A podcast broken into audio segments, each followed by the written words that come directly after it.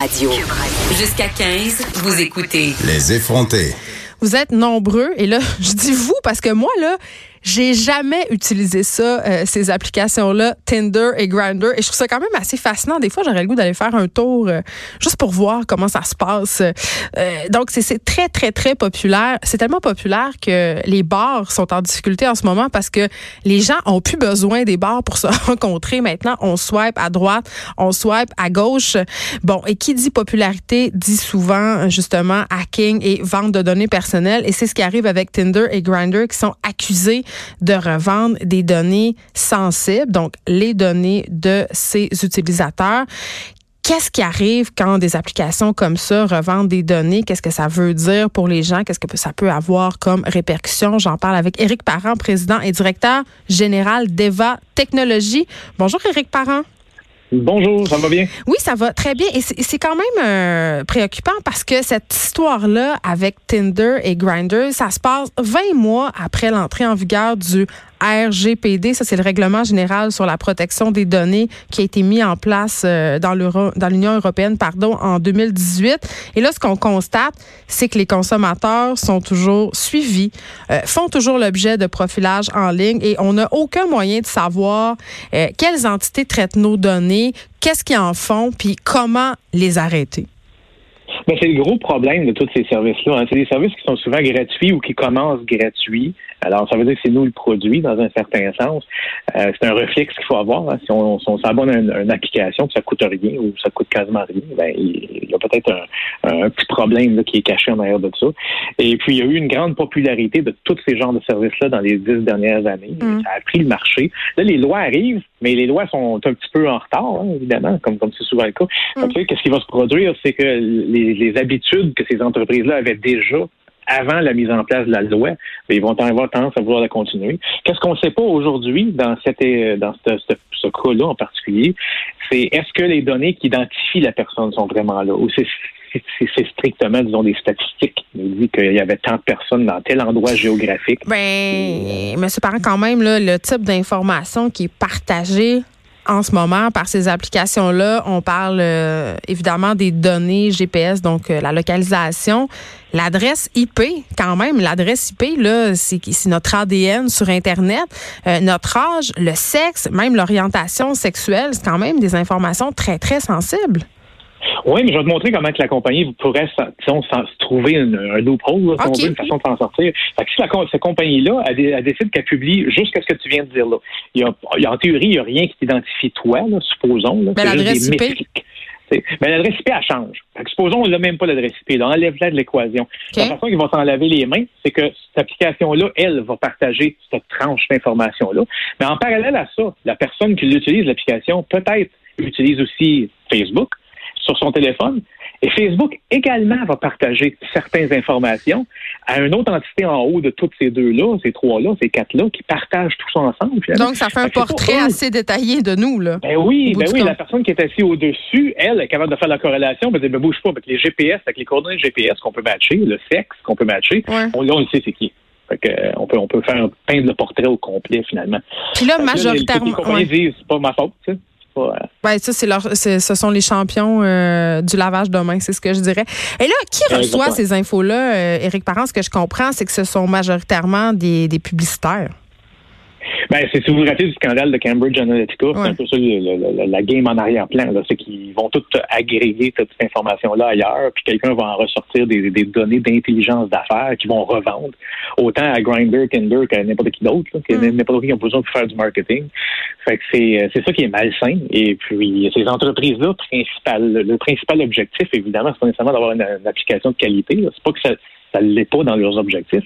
Le premier objectif, c'est faire du cash, c'est faire de l'argent.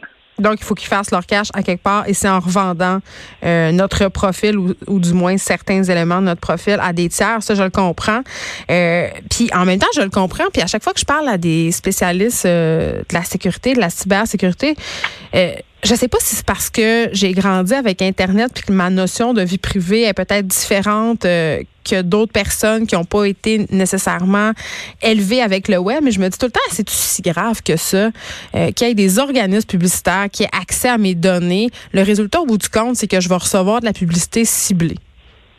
Ben, c'est, en réalité, c'est ça le vrai problème. Ça va être ciblé, mais toi, tu le sais pas. Fait l'exemple que j'utilise souvent, c'est supposons que tu cherches un véhicule, mais là, ça va te suggérer un véhicule, puis ça, ça donne que le véhicule que ça va te suggérer, il va matcher avec tes goûts, ben, avec tes attentes. C'est une bonne chose. je me cherche un véhicule, on m'en propose un qui correspond à mes attentes. Yes? Oui, mais qu'est-ce qui est pas bon? C'est qu'on t'a enlevé le choix. Parce qu'on t'a pas montré toutes les autres options que tu avais qui pourraient également être dans, ta, dans mais on me donne tout de suite l'option que j'aime. Moi, c'est ça que je comprends pas dans le bout. Non, mais, ouais, mais c'est ça qui est, c'est ça qui est, la zone grise, là. Parce au bout de la ligne, peut-être qu'il y en avait cinq modèles que tu aurais dû essayer. Puis là, toi porter un jugement puis faire une décision personnelle.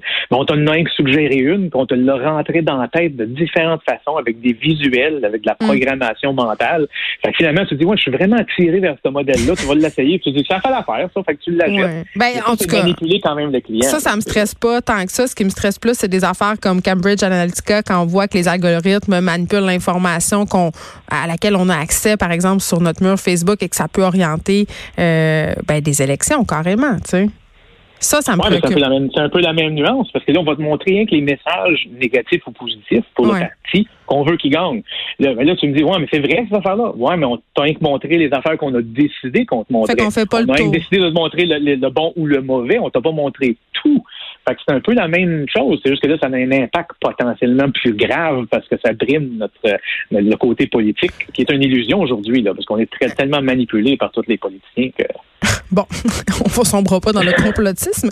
Est-ce que Tinder et Grindr, Éric Parent, euh, s'exposent à payer des pénalités par rapport euh, à ce scandale, nouveau scandale, si on de, de vente de données? Parce qu'ils sont en droit de le faire. Je pense qu'on coche, qu'on accepte, même si on ne lit pas grand-chose quand on, quand on s'inscrit sur ces plateformes-là. Probablement, mais probablement aussi qu'à un certain point, il s'en fout. Là. Il s'en fout pas de perdre de l'argent. Parce que c'est pas. Ouais, mais c'est pas les gestionnaires qui sont personnellement responsables dans, dans les systèmes de loi d'aujourd'hui. Puis c'est ça le gros problème.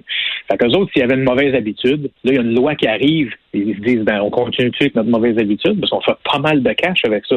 ils vont dire ben on va le, on va le gambler parce qu'ils font tout. Dans toute la ce qui est conformité réglementaire. C'est moins cher payer l'amende.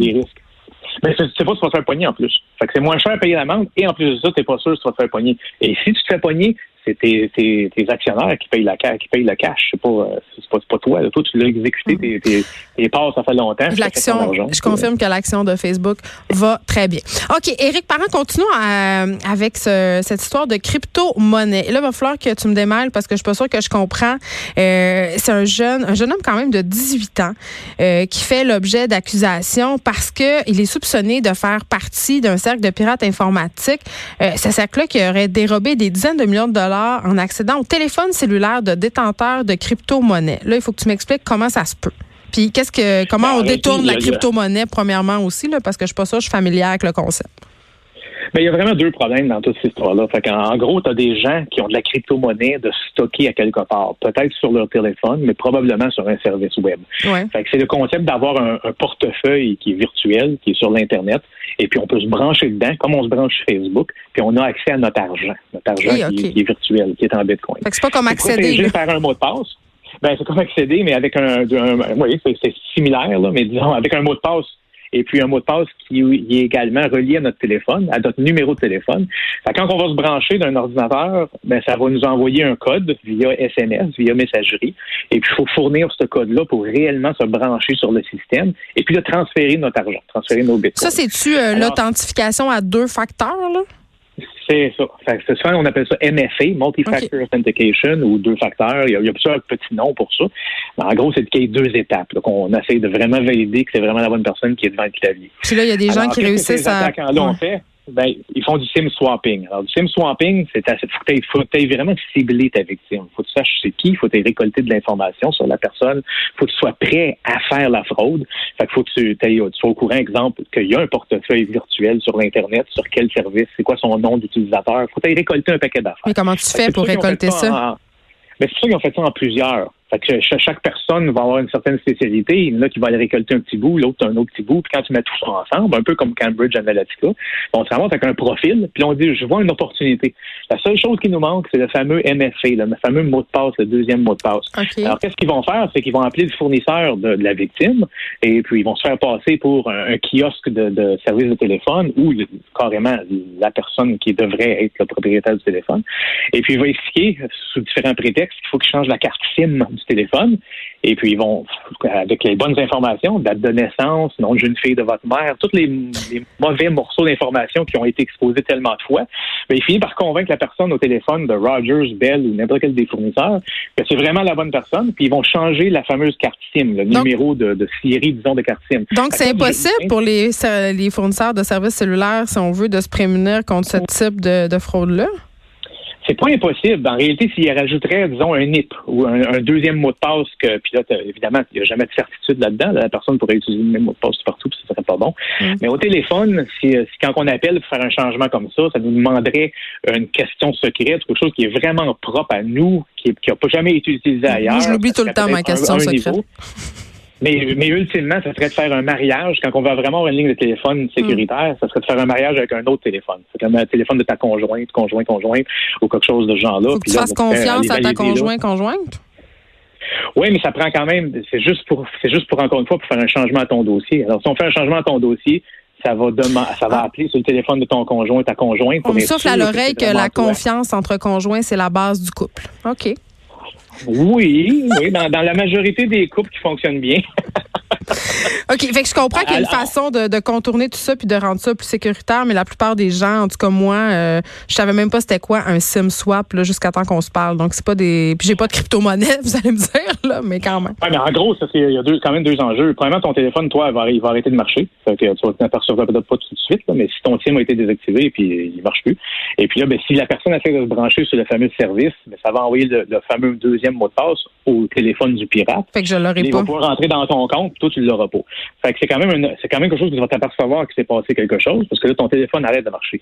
Il va falloir que tu t'appelles puis que, fait que là, tu sais qu'il s'est passé quelque chose. Mais le vrai problème là-dedans, c'est que si tu as des millions de dollars dans un portefeuille virtuel sur Internet, ben, tu fais partie du problème. Parce qu'il y a des façons euh, offline, il y a ça du cold storage, mais il y a des façons de, d'avoir des bitcoins qui sont pas sur un portail web. Fait que si tu n'as pour 1000 dollars, pas bien, grave. Mais si tu n'as pour des millions, puis tu fais vraiment confiance à un service sur l'Internet pour gérer ça, parce que là, on parle juste d'une attaque qui a attaqué ton compte à toi, mais le service à l'autre bout, il est peut-être pas bon. Il y a peut-être des failles de sécurité dedans, comme c'est arrivé. Il y a des 700 millions à un moment donné qui est parti, euh, qui, a disparu dans une, route comme ça sur l'Internet. Euh, fait que c'est des choses qui sont très à risque. C'était pas une bonne idée en partant. Ben, c'est les nouvelles technologies. Puis, tu sais, euh, en lien avec la sécurité puis la crypto-monnaie, on peut se rappeler du cas de l'entreprise canadienne euh, Quadriga qui a perdu 183 millions de dollars après que son PDG, ben, quand il est mort, en fait, puis c'était le seul qui avait accès au portefeuille en question. Donc, c'est vrai qu'à un moment donné, il faudrait peut-être penser à des façons de grounder notre argent plus que virtuellement. Ben oui, de, mettre ça dans quelque chose d'un petit peu plus sécuritaire, un petit peu plus enrobé. Éric Parent, merci, président et directeur général d'Eva Technologies. Et je veux dire que ce jeune suspect montréalais, euh, Sami Ben Sassi, a été libéré sous de strictes conditions en décembre. Il attend son procès qui va avoir lieu à Toronto. En attendant, quand même, il doit se soumettre à des conditions qui sont très très, strict. Il doit demeurer chez ses parents dans le nord-est de Montréal. Il n'a pas le droit d'utiliser un ordinateur. Il n'a pas le droit d'utiliser un téléphone.